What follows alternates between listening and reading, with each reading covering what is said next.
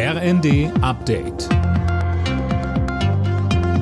Stündlich neu. Auf den Punkt informiert. Ich bin Mia Hehn. Guten Abend. Die Ampelkoalition hat den Nachtragshaushalt für das laufende Jahr auf den Weg gebracht. Darin sind 43,5 Milliarden Euro an Krediten vorgesehen, weitere 1,6 Milliarden für den Aufbauhilfefonds nach dem Ahrtal-Hochwasser. Dafür muss die Schuldenbremse erneut ausgesetzt werden. Wie wird das jetzt genau begründet? Christiane Hampe. Die Notlage wird begründet mit dem Verweis auf den Krieg in der Ukraine und den damit verbundenen Energiepreisschock, der auch in diesem Jahr noch deutlich spürbar gewesen sei. Morgen wird der Kanzler dann eine Regierungserklärung im Bundestag abgeben.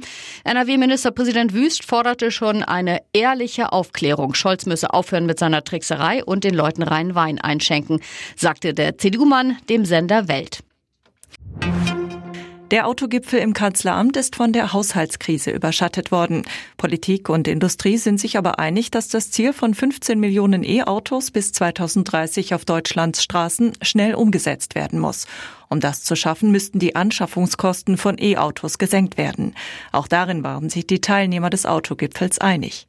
In Deutschland bekommt man aktuell nur drei Modelle für weniger als 30.000 Euro, so der ADAC.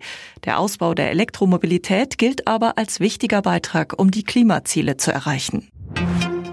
Die Waffenruhe zwischen Israel und der Hamas wird verlängert.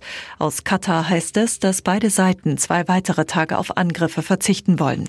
Die aktuelle Feuerpause zum Austausch von Geiseln und Gefangenen wäre eigentlich morgen früh ausgelaufen. Im Netz macht gerade ein Video die Runde, in dem Kanzler Scholz wie in einer Fernsehansprache ein Verbot der AfD ankündigt. Regierungssprecher Hebestreit stellte klar, dass es sich um ein Deepfake-Video handelt. Er kritisiert die Verfasser. Sie würden damit verunsichern und manipulieren. Alle Nachrichten auf rnd.de